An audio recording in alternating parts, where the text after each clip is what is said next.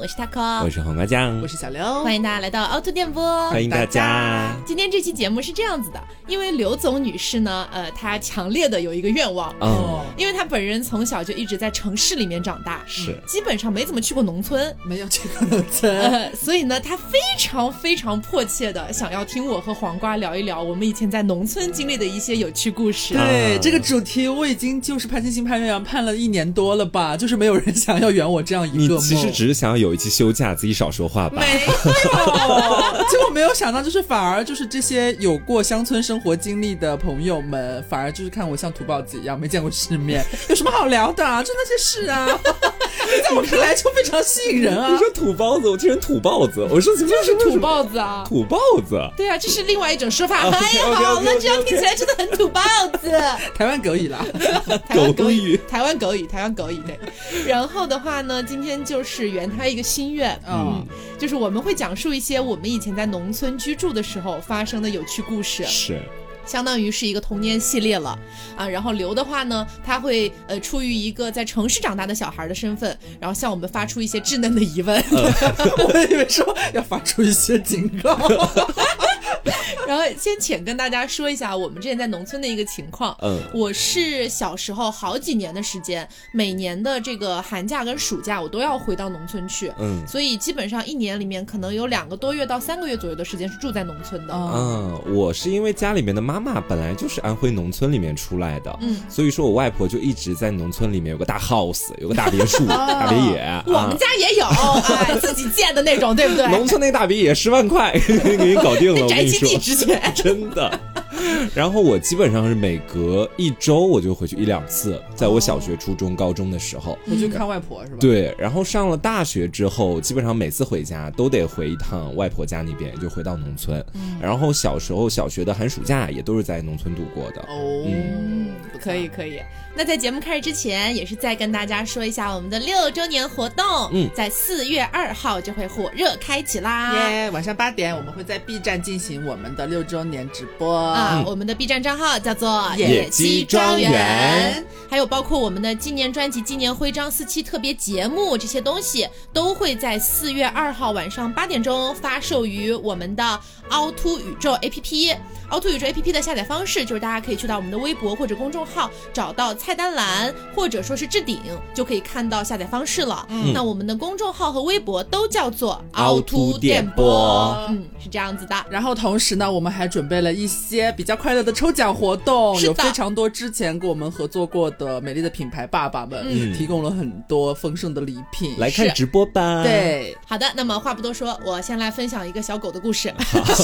小狗，对，修狗的故事啊，就是呢，呃，我其实，在很小很小的时候就回过农村，但是那个时候不记事儿，所以呃，我有印象的在农村发生的第一件荒唐的事情，就是大概是我七八岁的时候吧，嗯。七八岁的时候回了农村，然后那个时候呢，是我老家的那只大狗，就是在前段时间生了小崽子，嗯。所以当时有一窝的那种小狗狗，嗯。然后呢，在我回去的那两天，就陆陆续续送人了，因为就是你知道，农村如果生了狗崽子，一般来说对都会送掉嘛。家里只留了一只，好，那只呢叫做来福，来福，真的叫来福。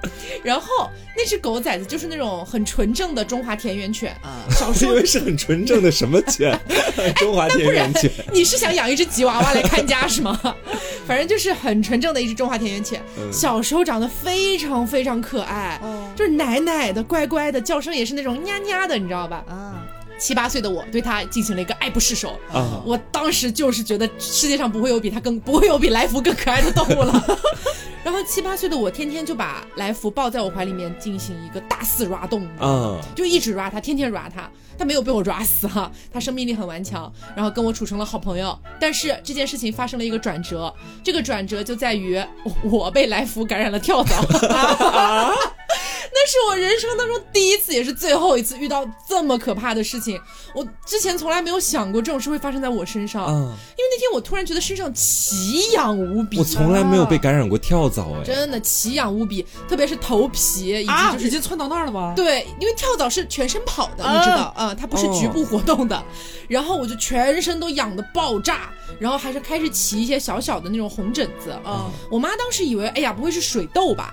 结果非常有经验的的我的那个隔壁的大姨，她过来看了一眼，然后就说这个是跳蚤咬的，她说这个也不用送医院啊，你就直接在家里面泡药浴就可以了。哦，然后我当时年纪小嘛，我也不知道它药浴指的是什么，我以为就是真的是正规的药品，你知道吧？就是他吗？他搞半天说的是偏方，啊就是农村的偏方，但是好像还真的有那么一点点用吧。就当时那个大姨，呃，带着我妈、我外婆他们一起上山去割了很多。我们那边我不知道那个东西的学名叫什么，我们那边 不是，我们那边的那个称呼叫藤藤草。啊，然后就割了好多藤藤草回来，然后给我把那些藤藤草熬成一大锅汤，就铁锅炖了我？就当时让我泡在那个药浴里面，然后泡了得有十几二十分钟吧，我觉得差不多。然后当时呢，就是呃，我是一个乐天派，大家都知道，我本人非常的开朗。嗯我当时呢苦中作乐，我一边在那泡药浴，我还一边说开直播，我还说妈妈，你看天女散花，就是活水。然 后妈妈就是满面愁容，你知道吧？呃，那后面妈妈应该不让你抱来福了吧？当然不让我抱来福了，而且哦还把来福就送去洗澡了。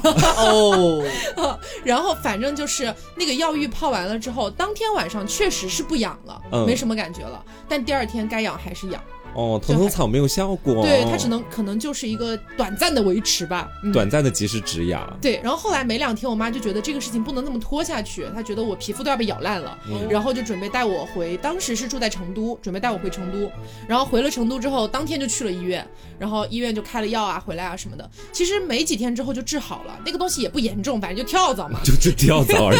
所以没有在你身上捡跳蚤吗？这是我的理解。我有点不记得，因为七八岁的事情了。那是猴子跟猴子之间互相挑对方的跳蚤，人类不用。但是它不是不是在它身上吗？嗯跳蚤不是在它就身上吗？可能要保持多清洁，然后用一些药什么的，嗯大概是这个样子。哦嗯是，然后那个事情结束了之后，我有一小段时间的阴影，就是比如说我今天穿了一件明明是新衣服，然后我去上学，回来之后，如果我发现身上有一个小小的线头，嗯，我就以为那个是跳蚤，哦然后我就会大哭那段时间。跳蚤 PTSD 了。对，因为那个时候觉得很可怕，而且觉得跳蚤是一种很脏的东西。然后就会大哭，然后妈妈就会赶过来说啊，没事没事，只是线头而已，帮你剪掉就好了。就可是这样是我其实还蛮好奇的，就是因为呃，我是我个人是一个特别喜欢小动物的人。啊，然后呢，但是其实说实话，大家在城市生活的话，你能见到的小动物其实蛮有限的，除非你去频繁去动物园，但是你也不能跟动物接触。嗯要么就是家里边可能有人会养猫或养狗，除此之外就没了。嗯，但是我所知道的，大家如果生活在农村的话，会见到好多小动物，各种各样的。当然跳蚤、跳蚤不算啊，跳蚤不算小跳。蚤也算了，我是跳蚤保护协会的了，就稍微大点的，就是能够与人互蟑螂动的。螳螂啦。就是我感觉好像一般呃乡村生活家里边或许会养狗和猫嘛，嗯也算是比较常见的。那除此之外还有什么别的比较常见的动物？猪啊！对啊天哪，我太爱猪了。我也很喜欢猪，我跟你说，我应该以前在节目里面跟大家讲过，就是每一次我回我外婆家，然后以我外婆家为圆心，方圆十里地，所有人家里的猪笼都会被我巡视一圈。哦，对对对，你讲过。这是我每一次回去的时候，对我就觉得那个猪很可爱。猪不是很臭吗？它可爱干净了，只是猪笼很臭而已而且也只是因为人不愿意去打扫猪笼。其实猪是一种很爱干净的动物，它们吃会在一个地方，拉会在一个地方，可讲究了。嗯，但是我接下来跟大家分享的是杀猪的故事。因 我觉得喜欢猪没什么好讲的，但杀猪真的，大家可以听我讲一讲，太精彩了。我记得就是小的时候，我看过三到四场杀猪，它是有步骤的。我现在跟大家一步一步的讲。就第一步，庖丁解猪，对，先确定你们家猪大概要不要杀。就每到过年和年关的时候，有一些家庭会选择杀猪，有一些不会选择，完全看个人意愿。嗯然后我外婆家里面养的那只猪，那一年真的是长得膀大腰圆的，嗯基本上都有个两三百斤，哎，你们家那边养的都是白猪吗？黑猪、白猪都有。哦，我们家那边也是。但是，一般卖的那个卖猪仔的那个人卖的都是小黑猪，嗯所以养黑猪的居多。然后，其实我跟那头黑猪还蛮有感情的。我外婆说要把它杀掉的时候，我还说啊，为什么？我就是看它长大的，为什么要杀不？做红烧的话不许杀。但是你知道，年幼的我肯定是拗不过家里面的人的嘛。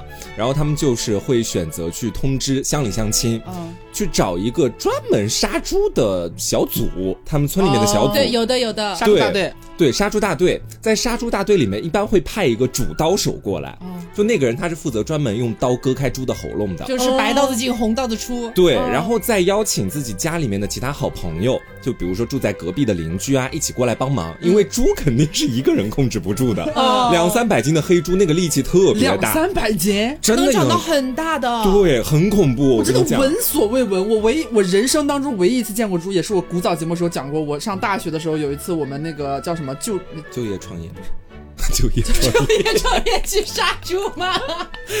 就是我大学的时候，我们有那个组织去养老院，然后嗯养老院他们那个那个大院子里边会有一个角落里边是猪圈，嗯，然后我们去去帮忙打扫的时候，就路过那个你们要猪圈去打扫猪不是不是圈，不是，就就看望了人家之后，顺便帮忙打扫了下院 子。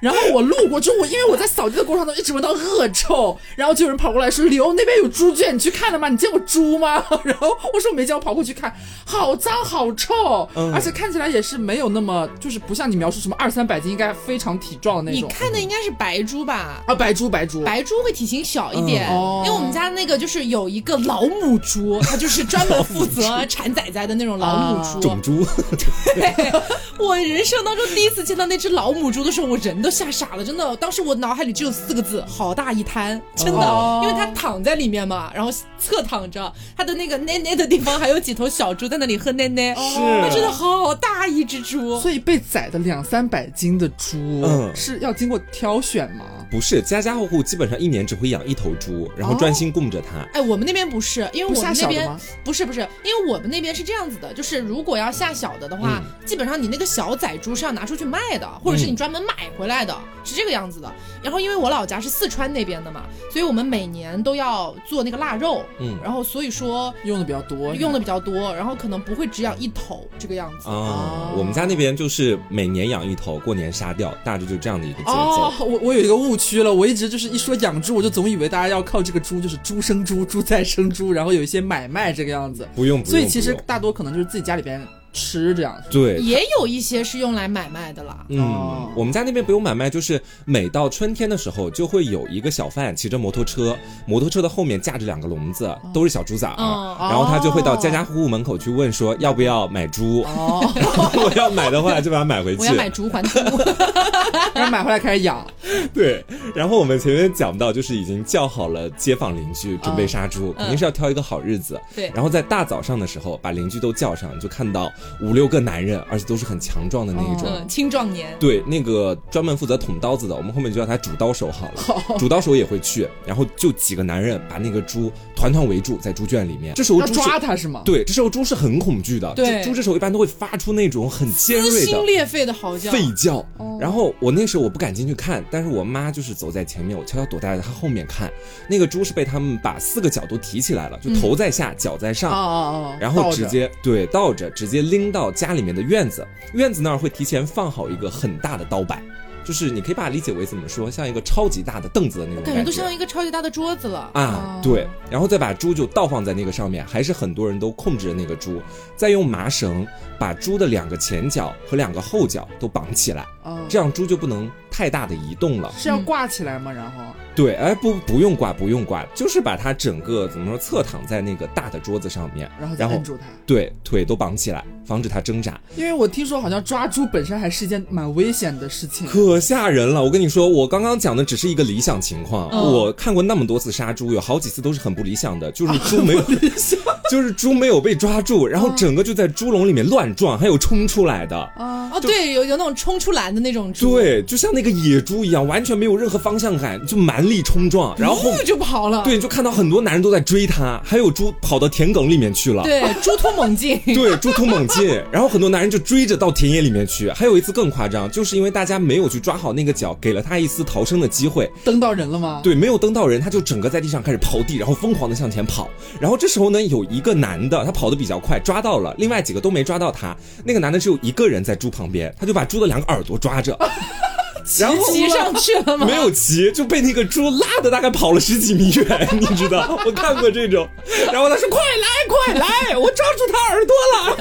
那个耳朵还死都不撒手抓着，差点就被带的人仰马翻。猪的力气真的很大，人仰猪翻人仰猪翻因为我。听二三百斤的猪还蛮吓人的，嗯我只是在视频上，就以前刷短视频刷那种半搞笑视频，就农村里边杀猪，又是大叔大爷们一起，好多人抓这个猪，就是在你说的那个抓前脚和抓后脚要往过拎的那个过程当中，好像有一个人不小心松手了，嗯还是说猪一下去挣脱嘛，他蹬腿儿，然后一下把后面老大爷给踹翻了，你知道吗？飞出去了，我有看好，可怕，好像是把一个老大娘直接踹的往后一蹬。吓死人了那！猪蹄子可有劲儿了，我跟你说。哦然后就是按照最理想的情况，这时候猪已经到了那个大桌子上，并且已经被绑好。嗯然后接下来就是很残忍的一个部分了，他们会先把盆放在猪的脖子下面，然后直接用刀放猪血。对哦插进猪的那个动脉那个地方。此时此刻，让我们感谢猪猪给予我们食物。是这个时候，猪就会发出很大声的尖叫，还有那种那就很像求饶的感觉，真的是撕心裂肺。嗯那个声音大到小的时候的我害怕的就躲在家里面，然后把窗帘全拉上，偷偷拉一个缝出来看。还是想看对，，因为真的很凄惨。然后你就会看到，因为猪它体型大，血也多嘛，那个血就像瀑布一样，哗，全流到那个下面的盆里面去。哦还要被做成猪血，对，然后周边的人这时候猪，血确实很好吃。哎呦喂！周边的人这时候基本上什么事情都不用干，就是把猪控制住，等它血流干了之后它慢慢的就死了。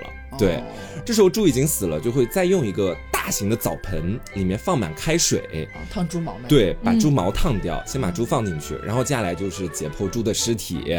但是有一个很有趣的地方，就是当农村里面有一家杀了猪，并且那个猪肉啊都已经开始割开了之后哈、就会有其他各种各样的街坊邻居全部到这边来买肉。对呀、杀猪菜嘛。啊、大家都会来买，比如说我要那个猪头，我要那个什么，但有的时候猪头是会自己加自留款？对啊对对。自留款。我们那边不太一样哎，嗯我们那边如果杀了猪的话，就是说，因为每家每户杀猪的时间不可能是固定同一天杀猪，嗯所以就在过年前的那段时间，可能很多家都会杀猪。哎，我们家那边也对。所以我们不会去互相买猪肉，嗯我们会直接就是今天如果杀了猪，就大家一起吃菜，就是吃那个杀猪菜，啊嗯，然后就是呃剩下的部分就自己做成腊肉了，这样子。我们会物质一点，在这方面。我也以为是可能就是找来就是帮忙杀猪的人，肯定要给人家一笔费用嘛，嗯帮忙来杀猪。解剖了之后，然后就可能是自己家杀猪，然后要自己留着，然后你们还有一个买卖的过程。有买卖的，因为那个猪肉它很多。哦，二三百斤、啊。对，不一定能全部吃得掉，所以如果主人家不要的，就会给他卖掉。哦而且其实他我刚刚讲的那个，很多户人家会选择在同一天杀猪，在我们那边也存在，就是杀猪小队会专门选择一天进村，哦他可能上午八点到九点在你家杀，然后下午两点到三点又在隔壁家杀。这句话听起来真的很吓人。是，然后如果是那种家里面没猪的，我们家那边就是也有一些怎么说困难户吧，嗯买不起小猪崽儿，或者也是不想养猪，嗯他们就会选择这时候过来、哦，去买点现成的猪肉。对，去那些有猪的家庭里面买一些猪肉，嗯，哦，这听起来杀猪还是个大工程呢。真的很精彩。我跟你说，你这辈子没有完整的看过一次杀猪，你不完整。我跟你说。真的很精彩，我小时候看过好多次，我到现在有时候午夜梦回，我还在，你在杀猪我，还在回味，你你就是那个主刀手。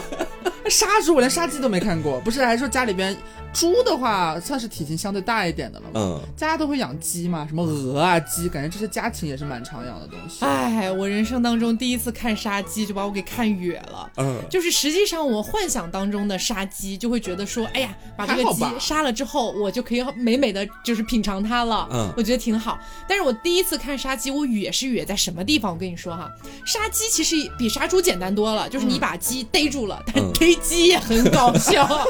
就我老家的那些鸡，都是很多都是那种放养鸡，古灵精怪对，不是在鸡笼子里面的。猪不会飞，但是鸡鸡会飞对？，然后你就要满山遍野的去捉那个鸡，大概这种感觉。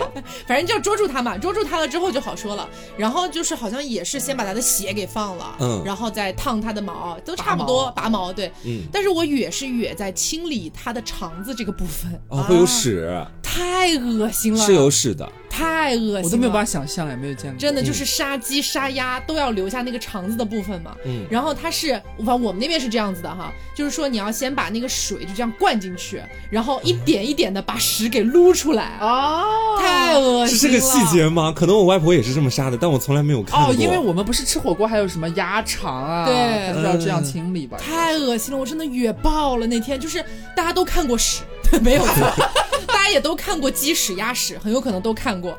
但是你真的看到它从肠子里一点一点被挤出来的过程，真的相当恶心。啊，你这个让我想到，就杀猪的时候也要排屎，哦那个屎真的是啊排山倒海。我因为是猪大肠那种，对，那个猪大肠里面，它里面存了好多屎啊，然后给它挤出来的时候，都是那种很长、很粗、很硬，也没有很硬，就是软塌塌的，但是真的很多很多。但是鸡和鸭的都是稀的，你知道吗？哎呀，你俩 真是，大家手上筷子放一放。嗯，然后那天晚上就吃那个鸡，然后那是我第一次看杀鸡嘛。那天晚上我真的没有吃下去，就我本来很爱吃外婆烧的鸡啊，嗯但是就那天确实没吃下去。而且刚刚黄瓜不是说杀猪这个事儿嘛，嗯就是我也见过杀猪，其实具体流程跟他讲的差不多。我要讲的不是杀猪的故事，嗯是我曾经很心爱的一头小猪离开我的故事。啊，黑猪白猪啊，白猪，白猪，哦当时是这个样子的。我呢少不经事啊，不太懂得这些东西，也就十岁左右的时候，我印象里。然后当时呢，就是因为我觉得猪猪很可爱，然后他们还会就是，就跟我有一些互动，你知道吗？我就很喜欢他们，臭是臭了点，但是我外婆还是挺勤打扫的，也没有多臭。然后呢，我就看到我外婆他们会给那些猪猪喂的东西，一般就是饲料加猪草。嗯然后当时呢，我外婆好像是我们那边叫宰猪草，不叫不叫切，就叫宰猪，就是一个固有名词，你知道吧？嗯，然后当时我就看到我外婆宰了好多猪草，就堆在那边嘛，她当时还没切，还没有弄呢。然后我就想说，要不让我来为猪猪们做一些贡献。嗯，但是你知道，农村的那种宰猪草的那种道具哦，不是菜刀之类的东西，嗯它是那种非常锋利、非常快的那种，像是大家去拍一些什么一寸照的时候用来裁那个相片的那种。裁纸刀对，很像那个东西，但是它比那个小一点，但是那个刀会更宽，而且会更快。哦，然后我当时不懂嘛啊，，它是往下斩的，对，往下斩的。啊然后当时我不懂，我就抱了一堆猪草放到那个上面，啊！我已经开始了你。不是要伤到自己了吧？没有，我没有伤到自己，我伤到猪猪了没有，我怎么会伤到猪猪？我当时就已经开始做一个美娇娘，我觉得我在给猪猪们做很美味的食物，嗯我自己又开始了幻想，你知道吧？这个时候，我妈从远远的地方直接冲过来，然后一把把那个刀拉住，然后说：“你在干嘛？”我说：“我在给猪猪们做美味的食物。”我妈当时吓疯了，因为我妈小时候就自己宰到过自己，哦，她就特别害怕，然后就不敢让我碰这个东西。然后我就 OK，我说行，那我就等外婆做好了之后我喂给猪猪。然后说可以。然后我在那几天喂猪猪的时间里面，逐渐跟猪猪培养出了一些感情，嗯我就给他们取了名字。这个叫大白，这个叫二白，就是那个叫大黑，这个叫二黑之类的，就给他们取名字。嗯结果我取了名字之后，我外婆听到了，外婆就说：“谁让你给猪取名字的？为什么？怎么了？因为你不能给猪取名字，你取了之后就会有感情。啊等到年尾的时候要杀要卖，你就舍不得啊。你就要哭，哦你总不能给每一只鸡都取名字，然后到时候把它们杀来吃了，你可真好吃啊，花花，可以嘛？然后我当时就很难过，结果后来就是大白被杀了，啊我，真的贼难过。那天我就是一个，就是虽然没有落泪哈，但是心里面真的就是为他沉沉默哀这样子，真的很难过。一定要红烧。外婆猪油怎么还没熬好？哎，不过话说回来，我真的很讨厌鸡这种动物。倒为什么？倒不是此鸡非彼鸡啊，就是 谁问你这个啦？就是我觉得这种动物，因为我有个习惯，我很讨厌吃鸡爪，啊，就是我觉得是无骨鸡爪除外啊，就是？因为我小时候就是看过鸡，他们在田野里面生哦，活。你觉得？鸡爪很脏是吗？哎，我跟你说，鸡真的是种很脏的动物，就你追它，它可能在逃跑的间隙还要拉一坨屎，哦，对对对，它就是这样的。我们那边有一种说法，大概就是漏屎，就是鸡屁股会漏屎那它想种感觉。什么时候拉就什么时候拉，嗯，而且你有时候把它追的就咯咯咯叫，一边割一边拉，就在地上留下一大滩。然后后它有的时候，比如说在被我追，然后他前脚刚拉下一塌，后脚又把他追回来，他就啪叽踩上去，是又啪叽踩到那边去。哎呦，我久而久之，我追鸡追多了之后，我就觉得鸡爪是一个很脏的部位。哦老是踩屎。虽然说大家吃的鸡爪基本上都是把那个鸡爪的外面一层皮给它剥掉了，嗯是干净的，但我还是过不去心里那一关。然后你这就没有我坚强。我小时候也是看那种环境长大的，我觉得 嗯鸡爪可香了。我觉得无骨鸡爪还可以，而且无骨鸡爪就没有踩过屎了 踩过屎。而且我觉得鸡这种动物它很好笑，就是我不知道你们有没有看过家养的那种老母鸡。嗯一般你如果在自己家院子里面去抓鸡，其实是比较难抓的，因为它们真的很擅长于逃跑。对你往左，它往右；你往右，它往左。如果你一直，比方说朝左这个方向去追它，那你根本就抓不到它。它可能这会儿跳墙上，那会儿跳田里，它就永远会给你设置很多的阻碍。这么灵活，但是后来我爸教了我一个办法，真的是百试百灵。就鸡它虽然是一种很灵巧的动物，但是它智商没那么高，它比较笨。你这会儿往左抓一下它，追一下它，它可能就往右跑。你过一会儿呢，又往右追一下它，它往左跑。然后你慢慢缩小范围，啊，缩对对对到最后，，抓鸡就是这么抓的。对你往左闪一下，其实你没过去，然后你再往右闪一下，它会很灵性的选择蹲下，你知道，真的，真的吗？它不会跑了，对，它会蹲下，很像鸵鸟形态的那种。我是怎么知道？是有一次我爸小时候跟我玩游戏，他也是采取了抓鸡的方法在抓我，然后我最后我也蹲下了，然后他说你很像家里的老母鸡，我说怎么说？哦，确实是老母鸡。没有。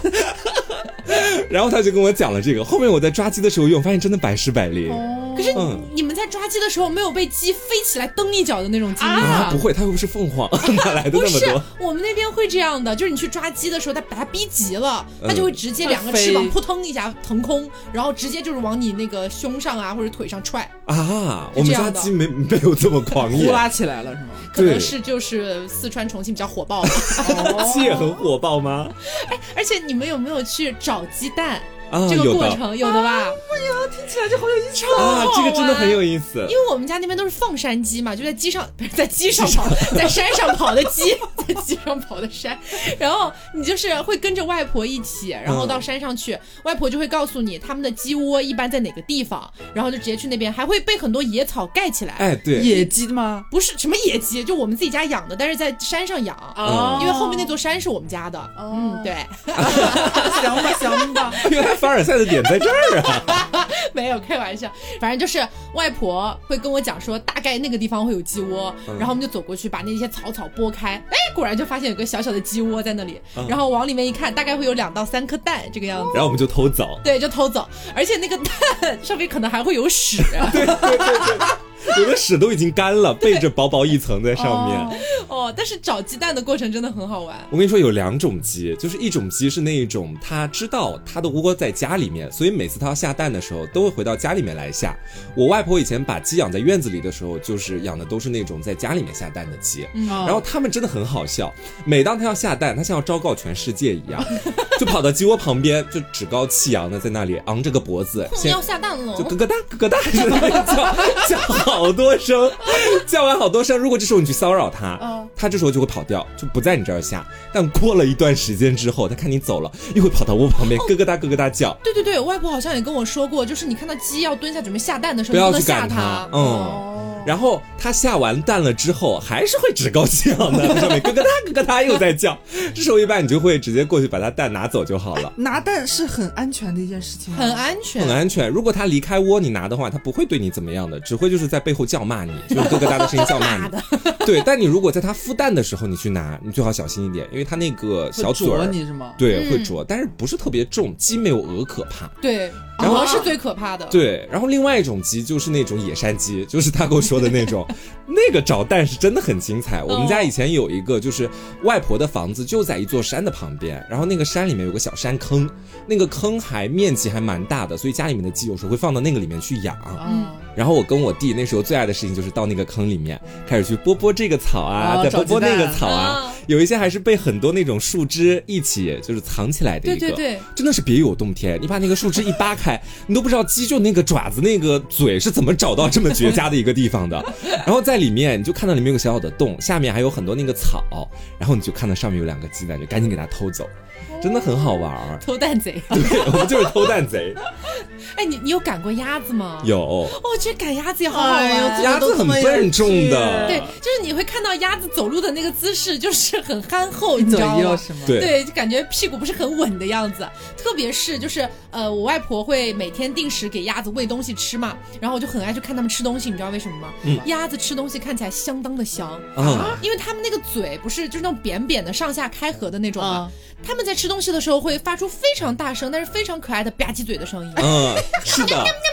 就这样吃。而且他们的那个食物一般是跟水结合在一起的，对对对比如说把稻米放在水里面嗯给他们吃，的对，然后他们就喵喵喵喵喵，可好听了很像看吃播，你知道吧？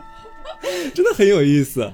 然后我还有一个在赶鸡的时候发生过很糗的事情。我小时候很爱赶鸡，我外婆已经说过我好多次了，说如果鸡放在外面不要去赶它，这样它会不敢回家。哦就是如果在外面你赶它赶的多了，那个鸡到晚上五六点要回笼的时候，它看到你在家旁边，离家出走。对它就会离 家出走，就避而远之，可能就躲到那个小山坑里去了。哦好几次都是这样，但是我真的很爱赶鸡，因为自从我掌握了那个左右大法之后，百试百灵。有一次滑铁卢了，是在那个 大田埂里面，农村的那个田埂是这样的，左边一块田，右边一块田，中间是一个完全的那种土路，下雨天那个泥会变得很稀的。对对对啊然后在那个田埂里面会有很多陷阱。什么叫陷阱呢？就是有的地方你看着好像是那种那个泥挺硬的，你觉得自己可以踩上去，其实不是，它是个沼泽。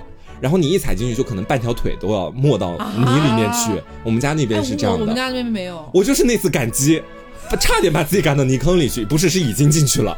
它非常轻盈，扑棱了一下翅膀，跳到了那个田埂的，就是那个沼泽旁边。我当时哟，还挺会跳啊！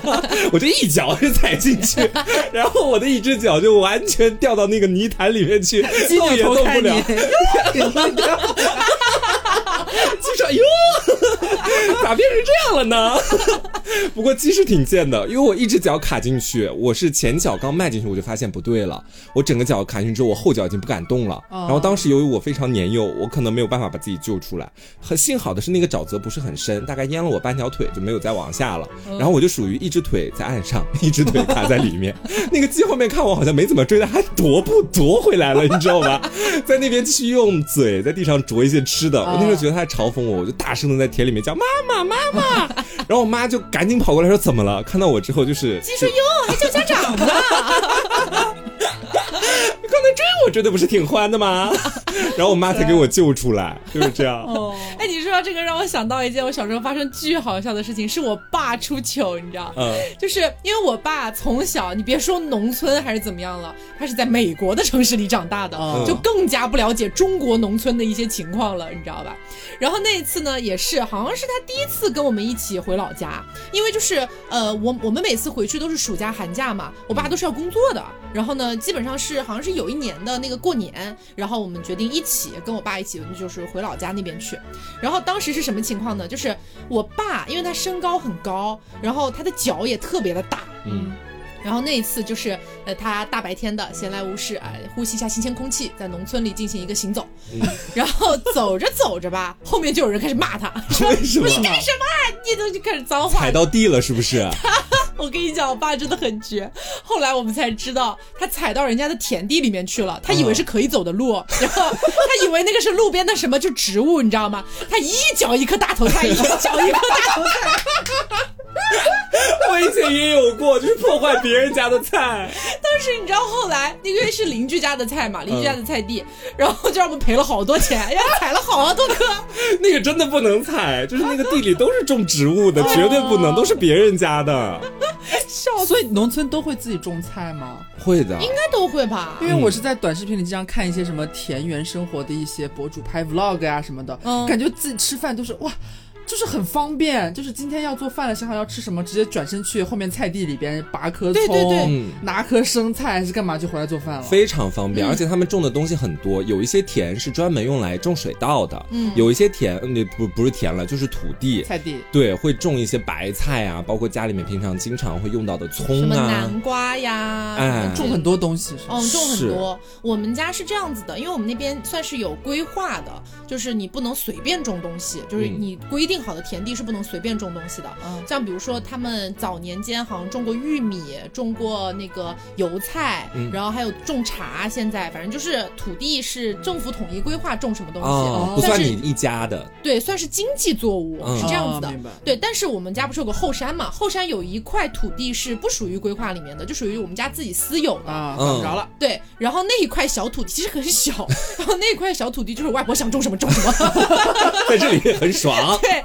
什么各种各样乱七八糟的蔬菜都会种。嗯，我小时候也在农村里捣过乱，而且我捣的乱很大。嗯 就是当时夏天的时候，家家户户基本上都要开始去种稻子了，是春天还是夏天，我也忘记了。我现在已经没有这个常识了啊，朋友们，嗯就理解我一下。然后我记得是当时从山上会流水下来，都是很清澈的那种水。山泉水，对，那个水会灌溉两边的田，它是会从然流下来。对，会从两边的田经过，然后它整个水道都是自然形成。诶，好像是他们后天的该是有挖渠，哎，有挖的，哦对，这样的话就是上面的水能够去滋润到下面的所有田地。但我当时这句话为什么听起来那么脏？啊我记得我当时是看到那一泉水的水道了，那个水道很窄，像个小沟。我没想到那个水道其实是很长的，我以为它只是一个就是在田埂里面小小的沟壑，我可以随意的去构造它。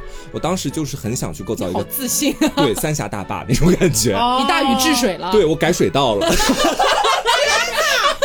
哎，你是不是像那种去海边玩沙子，然后对挖各种什么哇，你知道我那个乱真的倒的很大，因为 那个水是连接两个田的。如果我把水道改了的话，下面的那块田就没有活水流进去。然后我记得我忙活了一个下午啊，你知道我在那边改水道，对我我我一个人，我就从外婆家里面拿了那个铁铲，就把土铲的，就要想改水道，先得把原本的水道阻断。然后咱们就是从很远的地方运了很多沙土和泥还有石头过来，先把水阻断了。然后我看到那个水就是慢慢的开始就是水位升高，然后我这时候就开始开辟我自己理想当中的航道，我的一路就给它又开到另外一边去了，然后我就开始开到哪里去了啦？开到菜园里去了啦。也没有完全到菜园，因为从那个种稻子的田到菜园还蛮远的。哦我开了一个下午，开了一半，然后大工程对大工程，我准备就是下周我爸就在我过来的时候再把剩下的一半完成你要。沾沾自喜。对，然后沾沾自喜回去之后，当天晚上就有隔壁的邻居过来，我外婆家开始准备就是找事儿了，我直接说 你们家谁把水道改了？我们家那个田就是现在完全没有水流进去。哦，然后我外婆说没有啊，我没有改啊，家里面没有人改吧。然后因为那个水道。改的地方就在我外婆家门口，所以就是说这个凶手已经不言而喻了，别人也根本不用去找隔壁家，咱们就是直接跑你家来找 对。就直接把我带到那边去，然后我外婆 抓起来，对我外婆让我跟他们道歉。然后那时候我爸给我狠狠的打了一顿，我到现在都忘记不了那顿打。到后面就再也不敢动田里面的任何水稻了。那个真的很重要，因为有一些沟它是可能要连接起整个那个田埂的，整个田埂可能都是被它的那个水网环绕的。你断了其中的一条支线的话，可能它后面的水会受影响。啊，循环大网。对对对对，我们那边不种水稻，幸好，不然我可能也会改水稻。因为真的很有趣，那个水就是给它阻断之后，你真的想往哪儿开水就往哪儿走，废话的嘛，这不是？哎，所以你们在就是乡村生活的话，肯定不像城市里边有这么多娱乐的活动或者说设施。那在农村玩什么？有什么好玩的？很多哎。就是你得看你想玩什么吧。如果抓你来福 对啊，抓来福。我们家以前养狗养猪，你去看猪啊，喂猪啊，很好玩，真的很好玩，比手机好玩多了。你知道猪吃饭有多香吗？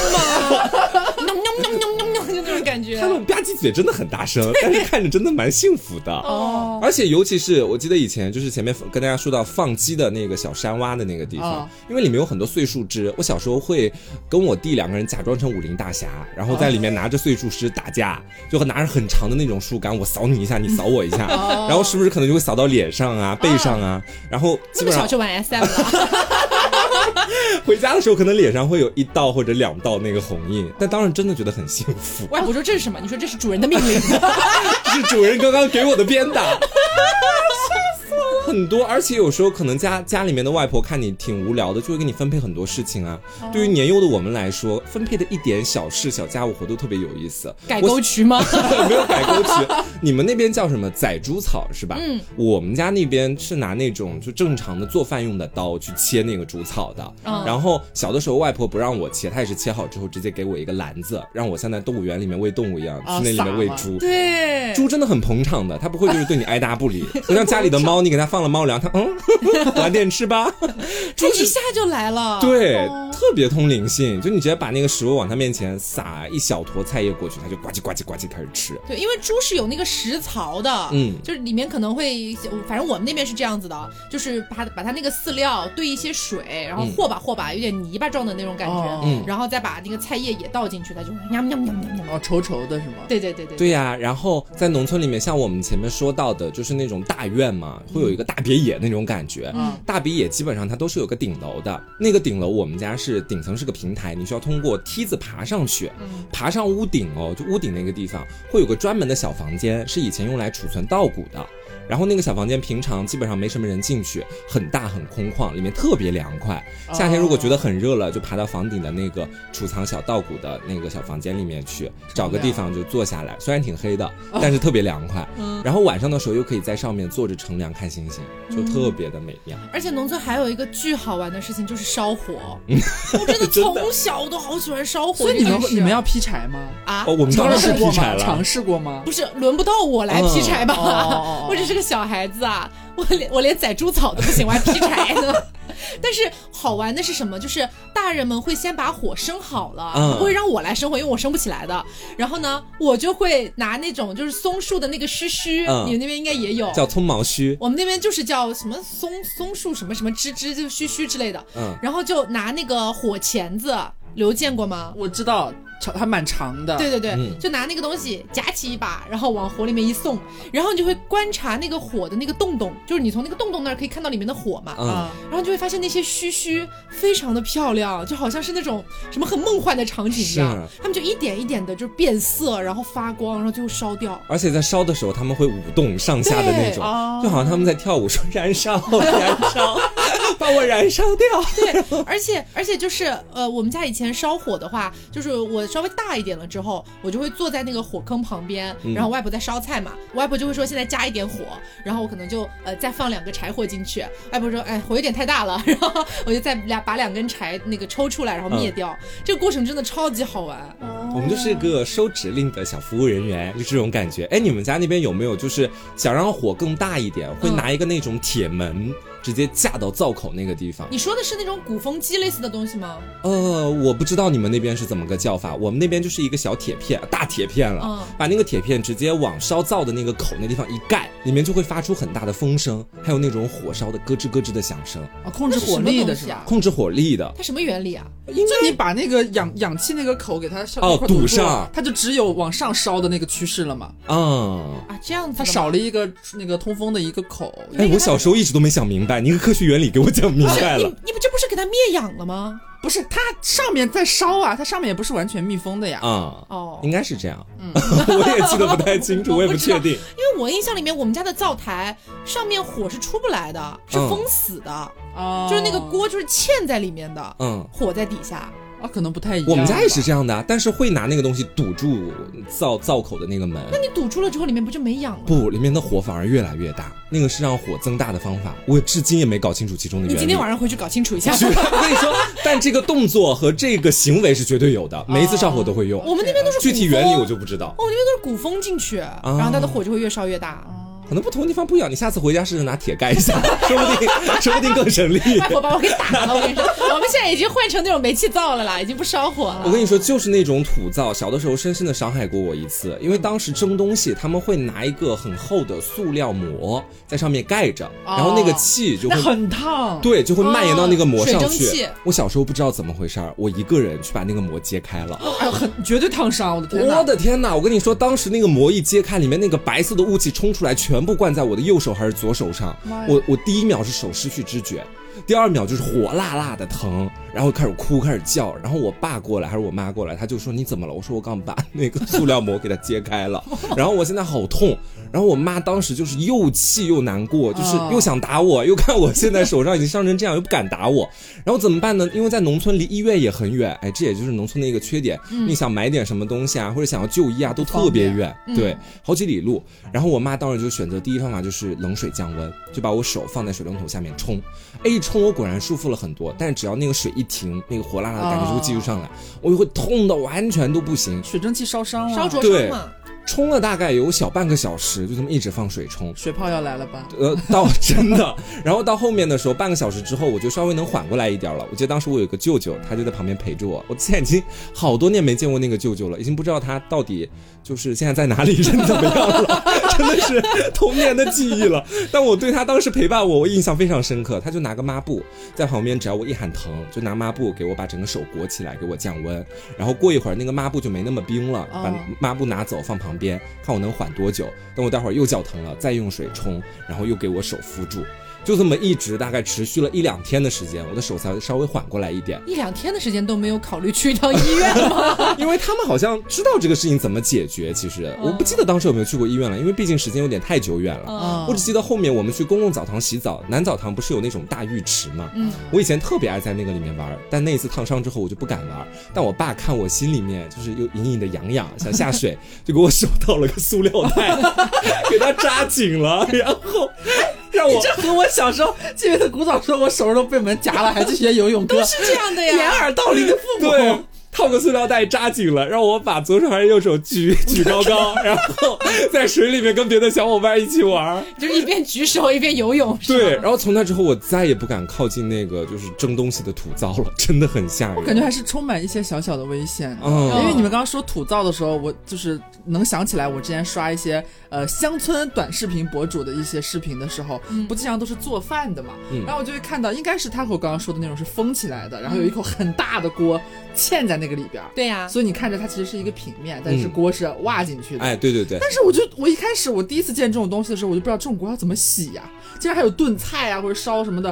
我说这种锅怎么洗又拿不出来，很简单。怎么弄啊？那个锅它本身是很大的，姐，然后你直接拿一个那种清洗球或者什么，直接往里面刷一刷就好了呀我怎。么倒出来呢？扫出来。都扫出来啊。扫打什么扫？因为我们那边洗锅是有专门的那种洗锅的那种刷子的，对，用木用细很细的木条编织而成竹子，，对，拿竹子或者是小刷子之类的东西编的，嗯，然后就拿那个东西洗它，洗锅也是用它，然后扫水也是用它。对，扫水就把它就就这样往往出这样铲嘛，类似那种感觉。不是，它是不然你等它自然风干啊。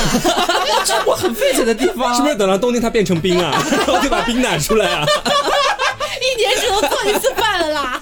它很简单的，就在里面灌满水，然后拿那个大勺子把水直接弄出去，然后里面那些小水珠什么的，就那个竹刷子扫一扫就好了扫一扫就好了呀，很简单的。而且而且你把大部分的水都弄出去了之后，它里面就算还有一小滩滩水，你只要下一次生火的时候烧一烧就好了它不。就蒸发了吗？这个很简单的，而且我跟你说，那种锅烧出来的饭和电饭煲蒸出来的绝对不哦一样，，对，我跟你讲，明火烧出来就是真正的那种火烧出来的灶烧饭太香了，粒粒分明，真的是。啊，米饭我不知道，我只是听他们说土灶烧，尤其是烧那种炖菜会特别香，嗯好像。真的，我外婆每次我过年回家的时候，我就想去他们家吃一顿她烧的饭。那个灶烧出来的味道跟外面我吃过的任何饭都不一样。太美味了，而且嗯它那个啥，就是跟你当时生火的那个木头也有一点点关系。就我们那边是这样子的，特别是你要做腊肉的时候，那个烧的木头特别讲究。嗯，哦，会熏到熏进味道进去，对对对对对对哇哦！反正那个锅是很神奇，那个灶也很神奇，所以现在很多人都会选择去吃什么农家乐，不是因为哦农家乐这个噱头很新，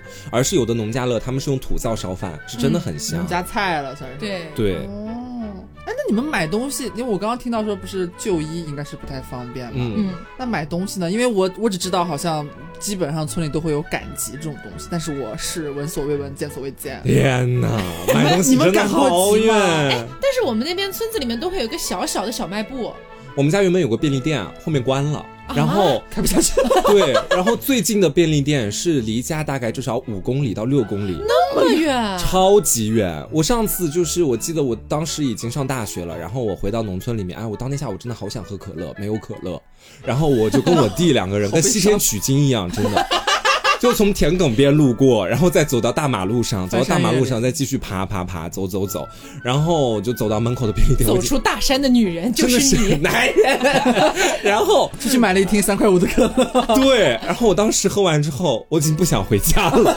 我想在那里 安眠，你知道。我们那边没有那么夸张，就是想买一些比较日常的东西，什么油啊、盐啊、嗯这种小东西的话，大概距离我家就五百米左右就有一个小小的便利店，但好像全村就那一个。便利店是那种是私人开的那种小对卖铺的那种嗯感觉，对对对对对像那个小房子。嗯，其实也没啥东西，对，烟好像也只有几种，然后里面的东西就是，比如说你跟他讲你要什么，说我要酱油，他就只有那一种酱油，就拿给你，就这样子。我们家那边更简陋，我们家那边是由一个人自己的家改造而成的。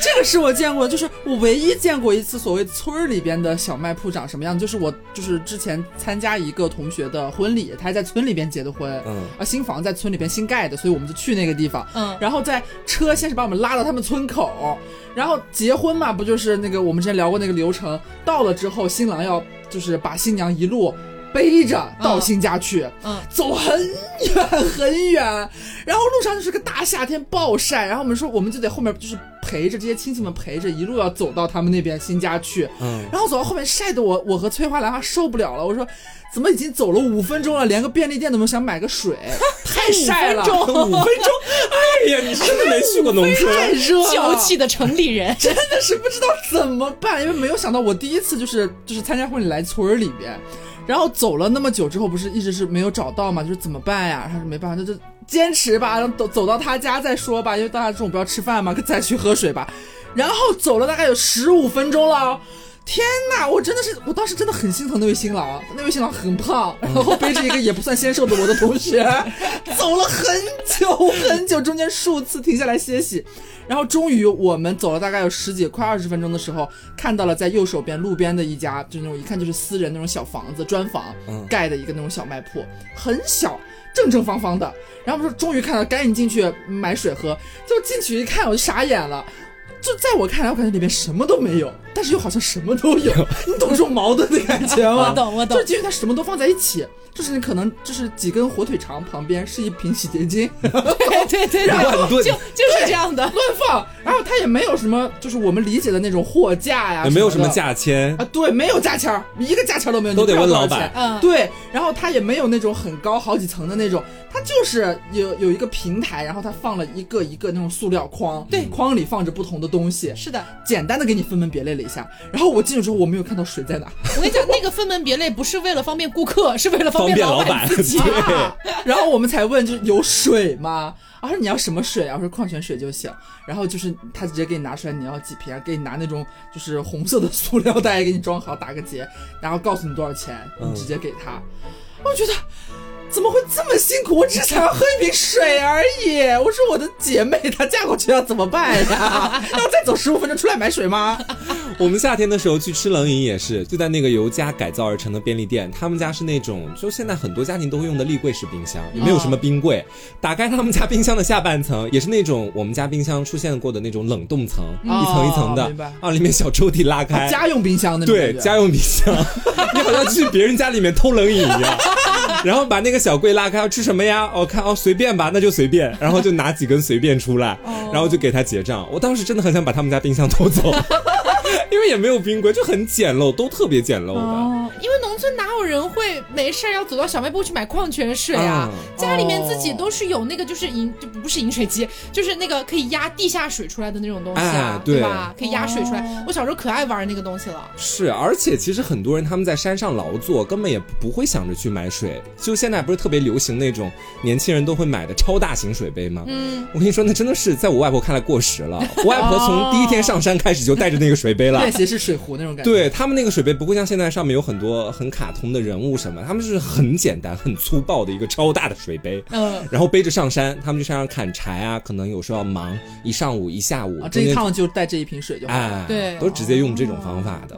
所以你们是没有赶过集的是吗？赶赶过，集也赶过，每年都赶我真赶。的我很好奇赶集是一个什么场面，就是因为可能平时嗯买什么东西不方便，然后会定时有这种很多东西都聚在一起，你可以去买，是吗？嗯我们那边的赶集好像是根据节日走的，嗯就是什么好像是过年的时候的赶集是最热闹的，嗯过年前哈。然后我记得就是每一次去赶集的时候，都是在我那边有一个山叫做白鹤山，呃还挺好听这个名字真的很好听。然后就在里那个面出了个白鹤梁神女？原来是你们那白。鹤梁在重庆，我说的是四川 啊。好热好热好热！反正就是我们会到那个山附近，反正就是我们的赶集是在那个山上，嗯然后那个山也不高，你就反正爬上去嘛，然后就是很杂乱，就是什么都有，什么都有。它是什么？就是每每个卖东西的人会有一个摊位嘛？对类似这种感觉。对，会有个小摊摊，有的卖水果，有的卖肉，有的卖一些什么年画、福字儿之类的，哎，各种各样的。是放在地上吗？还是就是地上会铺一个那种塑料的油纸，啊油纸，哦对，对，然后在上面放他要卖的东西啊，而且有很多都是自己家里面种的菜，嗯然后他会直接，比如说那个菜已经成熟了，就把它割下来，然后到菜市场去卖。对，大概就这种感觉，其实就跟现在很多小县城或者是五六线城市的那种菜市场差不了太多。嗯嗯，只不过是相对于呃那种小县城，包括是小城市来说，农村的那个集市，它往往会离很多人住的地方比较远。，对，因为我外婆是住在山里面嘛，所以基本上他们隔三差五出去买东西都是骑自行车，骑那种就很老的那种，有个很大的杠二八杠什么的。啊，骑个大概小半个小时哦得，然后直接到那个集市里面去买。所以基本上如果要去买东西，也不用像前面 Taco 他们那边那样，就是逢什么节日才去买，就是自己家缺东西了，反正他一直都会开的。啊，他应该是平时应该是会开在那里，哎但是我们那边的印象可能也是因为我每次去的时候都是某种节日，嗯嗯所以会给我留下这样的印象。哦是但平时应该是也有在卖的基。本上每天都开，我们那边是。然后如果家里缺东西了啊，比如说我外婆那边谁家谁户，然后就会骑个车，前面说到了，到那个小集市里买完，然后再回来。基本上每次都要囤比较多的货的，嗯，不然的话你天天买，天天骑车半小时干啥呢？浪费时间。对，这么说的话，其实赶集的时候，他卖的东西应该是很多种多五样五，花八门，什么都有，还有卖衣服的，你还可以买衣服，啊，还有买衣 有的，是个很大的衣架，对，可以买棉袄，你知道，有的时候会就那种放喇叭那边说。就。那种很农村的印花，你知道吧？就很多那种。还有卖新百伦的呢，地摊新百伦，可多了。哎，所以一般像瓜瓜刚刚说，不是可能去买一趟的话，会买比较多的东西囤回来。嗯啊，所以一般就是在乡村生活囤家里面囤最多的东西是什么？我感觉食物应该不会囤，嗯，因为没事儿，外面就有顶多囤一点肉吧。，对，肉类是需要去囤的。然后比如说逢年过节，你肯定是要去买点那种过节用的东西。或者是过节的时候，比方说家里面人，像我每次过节都要回外婆家吃饭，可能就是提前多买一点菜，因为像家里面那种他们呃只能供自己每天去吃的菜，菜量肯定是不够的，就会呃要么就是多买一点。要么就是柴火，嗯，啊，柴火柴火要买的吗？不是我说囤一点，可能家里面会囤一点柴火。去上山砍柴，不是去集市买柴这也是要囤的东西。是 OK OK OK。你以为有人在那个集市里说卖柴 新鲜的柴火，刚从山上挖下来的柴火，我不知道，二十八一斤，有谁要啊？二十八一斤，够贵的呀。嗯，哦，明白了明白了。哎，可是这么听起来的话，我就是感觉，因为我印象当中，因为我没有在那个乡村生活过，我总觉得它有它很热闹的一面，但是好像也有那种就是非常恬静的那一面，是我就是在城市里面从来没有见过的。因为之前好像听你们隐约提及过，像是什么呃夏天的晚上可能会在摇椅上面嗯乘凉看星星，哇，这种这种场面真的是我非常非常向往的。有很多很美好的画面。对我，我就讲到我们家小时候养的养的那条狗，哎，不过这是个挺悲伤的故事啊。就那条狗叫小黑，然后它基本上就跟我从小一起长大的，它生的儿子都很亲我，就是。小小黑，哎，对，就基本上家里面，呃，小黑生了小孩之后，可能其他的大人过去碰他的孩子，他都要低低的去叫。但我碰的话，他就是完全啊，拿去玩吧，拿去玩吧，就那种感觉。吃爪吧。对，就跟我关系很好。然后每到夏天的时候，比方说当时太阳很大，但是我又比较喜欢在外面跑嘛，我说没有朋友跟我一起玩，当时没什么防晒的概念啊，咱们就是一个在大太阳底下。防什么么晒 就肆意奔跑，没有那种概念。我就是喜欢晒太阳。然后当时，比如比如说在后山的那个山埂上面，嗯地上都是花花草草，小黑就会跟着我去田里面一起玩儿，哦去山埂上一起玩儿。然后大家玩累了之后，他也就是侧躺在那个山埂上面，我就会躺在他的肚子上。哦然后我们两个就在那里，呃大概能小睡个十五分钟到半个小时，不是真的睡啊，就躺在那里眯一下。歇息一下，对，歇息一下，毕竟太阳太大了，你也睡不着，单纯的歇息一下。但是为什么说它是个悲伤的故事？是后面在我还不知情的情况之下，呃，我外婆家那边是什么要盖什么新建筑，还是出于什么其他原因，我有点忘了。然后就在一棵桃树上把小黑吊死了啊！对。然后我至今都不知道为什么要杀他，但是我听我妈后来跟我描述，说着说着我就哭了，是把他脖子一边套上绳子，然后把绳子另一端绕过那个树，给他直接吊死的。为什么？我不知道，农农村经常会有这种我不太理解的事情，因为我们那边还有人专门会去买人家家的狗，然后买回去吃掉。就很奇怪。还有那种，我如果没记错的话，当然可能有失误，是因为当时我们家有一棵种了很多年的桃树，嗯，然后说因为要建新房子，需要把那棵桃树砍掉，然后说砍桃树必须在上面吊死一只狗。还是怎么回事？哦，就迷信，可能会有这种，我已经记得不太清楚了。但是反正那件事情对我造成了很大的伤害，包括外婆后面也不再养狗了，但我也不希望她再养了。你别又养一只狗，到时候又因为什么缘故把它吊死，太难过了。哦，你这让我想到后来来福，来福倒是没有遭遇什么悲伤的事情，只是说我小的时候每年回去来福都在，然后来福跟我特别亲，因为我是从小抓他抓他的，你知道吧？我特别特别喜欢来福，即便他身上有点狗狗的味道，但是我还是可以忍受。即便他身上有跳蚤，你也可以我后。来他就没有跳蚤了，反正就是跟来福特别亲。然后后来有几年，嗯，就是读书比较忙，没有经常回去了。直到我再一次回去的时候，来福已经不在了，啊就他老死了。然后外婆跟我讲说，来福不在啦，我们家已经新来了一只白娃。你们家新旧迭代还挺快啊。对，因为农村肯定每家每户都要养狗的。嗯，然后我就又开始跟白娃处好了关系，现在白娃也是健康成长这样子。哦但是每次想到来福，还是会觉得他是我童年的一个对，很好的缩影了算是。嗯就我现在，我还有时候会想到小黑，我会希望他就是可能现在已经投身到了一个幸福的家庭，嗯，慢慢长成了一个幸福的小孩儿了。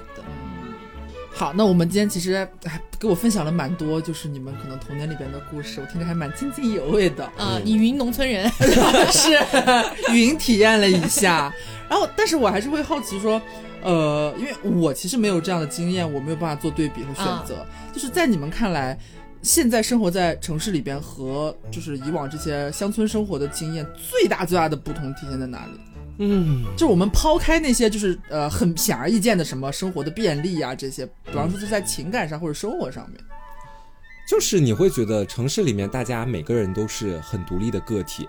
像我这种已经算是很少数了，和好朋友住在一起，嗯但是你会发现我们的交际圈好像也就是在这个房子里面，嗯周边的邻居是谁，楼上楼下住着什么人，我们都不知道，甚至于说跟我们也没什么关系。嗯但是在农村关系网不是这个样子的，农村的关系网是家家户户，第一点是距离会隔得比较远，大概至少有一两百米啊，你家的大鼻野和我家的大鼻野中间可能隔着一整片草丛，对对对，啊，就是说私密性很好，但是人和人之间关系反而更近了。嗯，就隔三差五的，可能谁家做了点什么菜，然后跟你关系好就给你送过来，哦让自己家小孩就很像那个《请回答一九八八》里面那样子，我直接端来，哎直接。端来，对对对反正离得可能也就一两百米，小孩跑个腿就到了嘛。哦，然后比如说杀猪的时候，逢年过节的时候，大家拜年就是从村下一路走到村上，家家户户都拜，就人和人之间的关系会很近。对，而且小的时候，呃，我记得在每年夏天在农村过暑假，就家家户户都会有小孩嘛，我就和隔壁家几个小孩大家一起玩。嗯今天我在你家玩魔法卡，明天你到我家来玩什么别的对。我以前有一个表哥，悄咪咪的跟我讲说，哎，我们家酿了葡萄酒，跟我一起去喝。对，就这种，然后我们还搞得神秘兮兮的，好像是偷酒喝那种感觉，其实嗯根本就不是葡萄酒，就是葡萄果汁，无语。骗你！对，然后还有就是黄瓜刚才说的，还有一种场景，就比如说我今天呃闲来无事，然后我去外面的田间走一走，嗯，只要但凡看到了人，他就会说，哎，你是那谁谁谁家的谁谁吧？你回来对啦，哦大概就这种感觉。然后我就要叫人，然后我叫不出口，我不知道怎么叫，我就会说啊啊，对对，就大概这种感觉。嗯。然后我觉得最大的不同，可能真的就是在生活节奏上面。嗯，每一次回到农村，我都觉得那段时间好像被无限拉长了，你知道吗？嗯慢节奏是吗？特别特别慢，就是感觉不知道为什么就感觉维度都不一样。就比如说我们在城市里生活，特别是平时还要工作呀，还要忙这些事情，你就感觉什么事情都过得好快，你要加班加点。哦，而且你会觉得时间是被按照段落来划分好的。嗯对，但是你在农村就会觉得，哎，我今天早上起来了，我要干点什么呢？我先刷个牙吧。嗯刷完牙之后我要干嘛呢？嗯，看看我的猪吧，看看猪，看看狗子，看看鸡，看看鸭，看撵撵看有没有鸡吧，对不起，我在说什么？我说撵鸡，撵鸡。什么？看看有没有鸡蛋啊？看看昨天下雨了，今天有没有长蘑菇啊？哦就这种事情。哎呀，外婆在摘菜，帮她也去摘摘吧。大概就这种感觉，非常慢。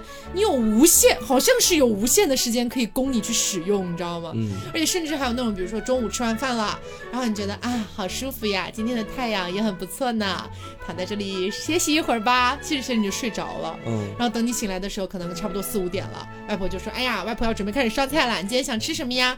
我说：“都可以。”外婆就会说：“嗯、那个我们家门口种的那个西红柿差不多熟了，嗯，我就给你摘两个下来吃，就当你的就是小甜嘴儿，就生吃，哦。对，生吃，用那个水稍微洗一洗，嗯对，直接摘下来放到水盆里面洗一洗，直接塞嘴里，嗯，塞几乎是零秒到我嘴里的。真的很快。很快乐，而且生活非常慢。你就比如说我之前国庆啊或者什么时候，如果回农村待个三五天哈，我会感觉好像过了半个月，嗯特别舒服，特别能就是排解疗愈，嗯嗯，是这种感嗯，觉。而且大部分的农村网都不好，你是根本没办法连麦打游戏的。虽然帮你强行戒网瘾，然后你就会自己在生活里发现很多很美好的部分。哦，嗯投入到完全切实的那个生活里边去了。是的而且对于很多农村人来说，他们的那种 deadline 其实只有，比如说什么时候要种稻子，在晚于这天种稻子，可能收成会不太好，这就是他们的一个 deadline。而我们作为小孩，其实也没有这种 deadline，所以就是完完全全放飞自我的生活。嗯嗯，很快乐。好羡慕哦。还有就是，如果比如说跟妈妈一起上山去采蘑菇，嗯然后因为我们的鞋都不是那种特别适合踩那种泥土的鞋，你知道吧？所以我跟妈妈会光脚。啊啊，也蛮舒服的。，对，而且那个土地，因为我们那个山上也是有山泉水的嘛，在山泉水附近的话会有石头，你不能踩石头，因为石头很滑的，嗯你一定要踩在土地上。就是你会感觉大地的力我好。像现在才是人类，你知道吗？是大地之母哦不是 在和自然交流。对你，你你现在才是一个自然的人类那种感觉，就是太自然了，这一切实在是太自然了，就没有任何的工业啊、嗯这种东西，没有这种东西。我觉得农村在很多方面可能舒服在土地上，但是关于土地，其实有一件很好笑的事情。嗯你们知道，其实农村的那个公路往往都不太好嘛，嗯尤其是可能家门口他没有去做那种水泥的路面的话，就那种土的坡坡。啊。然后我记得我妈有个同事带着她儿子，也是我好朋友，就一起到我外婆家去玩儿。然后当天玩到比较晚，大概六七点的时候，他们俩骑的是摩托车，我跟我妈骑的也是摩托车，嗯就他妈带着他，我妈带着我。然后他妈呢，不知道怎么回事，就是当天？他妈妈不知道怎么回事，当天那么晚了，要上一个土坡，他竟然想要主动开道，就他走前面，让我跟我妈走后面。哦他不熟悉路况的呀，而且他不知道就是农村哪些地方要规避一下。比方是说，在那个土坡上面，就是其实蛮危险的，两边没有栅栏。他在那个土坡的左边，下面就是一个比较高的田地，就是你嗯如果整个掉下去的话，下面就是一个原始丛林，可能那有 好几米。一两米。我们家嗯那时候幸好也是没有很高，然后就发生很好笑的一件事情。他们不是走前面嘛，当时天比较黑，其实我们离得没有多远，大概也就十几二十米吧。走着走着，他俩不见了，在土地上不见了。啊，掉下去了。对，然后我不知道，因为我当时目睹了全过程的，他俩他那个妈妈骑车也是确实不太行，走着走着，我看那个车突然往左一拐，然后两个人直接啪叽掉下去了，然后前方大路一片坦荡，然后他俩还被消失的阿姨，对他俩还半天都没起来，我跟我妈过去看怎么回事，两人被摩托车压住了，天在田里。然后我跟我妈说这个怎么是好，我外婆也听到声音，就赶紧把摩托车给他搬开，两个人在爬上土坡，然后救完之后我真的是狂笑，摩托车怎么办呀？我不知道，然后就看到他俩消失的很突然，就一个九十度向左九十度倾斜，吧唧掉下去了，然后人消失了，然后就就是很好哎笑，。但你说这个确实是，就是以前我年纪还比较小一点的时候，那个时候农村基本上也没什么路灯嘛，嗯。所以如果说，比如说你今天晚上跟着外公外婆一起去了某家串门儿，嗯然后在人家那边吃完晚饭，天已经黑了，嗯这时候你要回去的话，一定要拿一个超大的那种手电筒，超级大，我感觉像那种什么照射灯那种感觉。然后特别神奇的就是，因为我们那边就是山还蛮多的嘛，环山，然后呢。要从那个朋友家走回我们自己的家是要下山的，嗯，你知道，在只有一个手电筒的情况下，危险啊，听起来。对，而且没有路，去也不能说没有路吧，它就是不算路的路，就是可能被以前的人踩出来的那种。不太健康的路，对，你知道有多可怕？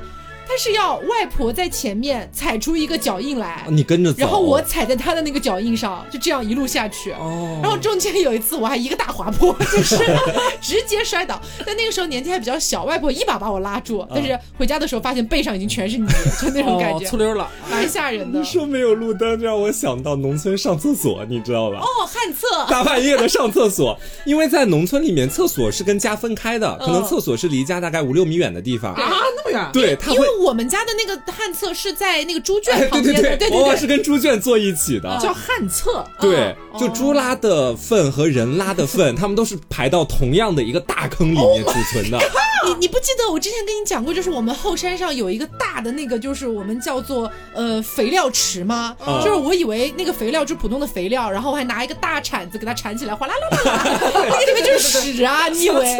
然后你知道我小时候大概十几岁，特别害怕，我怕黑，没有路灯，然后每次想要去上个厕所，半夜尿急了，我又不敢去离家五六米远的地方，因为农村那边真的黑灯瞎火的。嗯然后我每次就都想让我爸妈陪我，有几次是我半夜起夜，我也不好意思把我爸妈叫醒，吵醒他们睡觉，我就一个人去拿着个小手电筒，我老觉得有鬼在后面追我，然后我就从家门口就是。打开门冲向公厕，我就啊有鬼啊有鬼啊，然后噔噔噔跑到公厕去，我真的会叫，然后在那边尿完之后啊有鬼啊有鬼啊又跑回来，我真的会这样，因为我老觉得后面有人在追我，然后就回到床上，我在，然后就是在喘对，就特别惊险。哦，所以其实回想起来，农村的生活还是很有意思的，嗯，非常有趣。一聊都聊不完了，对，越聊越多，聊不完的，还有什么摘野果呀，各种各样的那种东西，反正就挺有意思的。是嗯如果说有一些朋友们可能像刘总一样，从来也没有在农村生活过的话，可能听这些内容会觉得挺有趣的。听这些内容只会觉得自己很悲哀吧。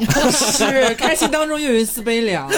呃，当然了，我们也不是说从小就每一天每一天都是在农村长大的，嗯不算是那种一直就是相当于长期稳定住在农村的这样的一群人。啊，有一些生活经验吧。嗯，所以说，如果你是从小就长在农村的一些朋友们，可能听我们的这些故事会觉得有一些搞笑哈，嗯可能在你眼里就是关公面前耍大刀了。啊 咱们这里说一声 sorry，好，反正就是今天跟大家分享了一些我们小时候在农村生活过的一些片段吧，嗯一些比较有趣的故事，以及农村生活的一些感受。那也希望大家能够喜欢。嗯那我们在节目的结尾呢，也要再次提醒大家，我们的六周年活动会在四月二号晚上八点钟火热开启。首先呢，是我们四月二号晚上八点钟会在 B 站进行我们的六周年直播，我们的 B 站账号叫做野鸡庄园。到时候呢，还会有很多的抽奖，这些抽奖有我们自己准备的，也有我们的品牌爸爸们送给大家的一些福利啊耶可以来抢抢看这个样子。呢哦，嗯是呢。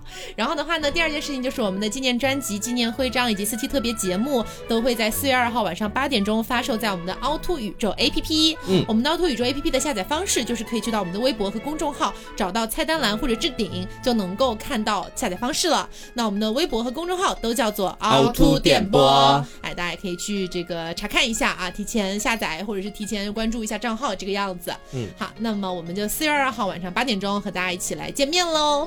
好，那么今天的节目就到这里了，我是 taco，我是黄瓜酱。我，是小刘，别着急，慢慢来，拜拜，拜拜。不夜后正好，又是一年采茶世节暖阳照。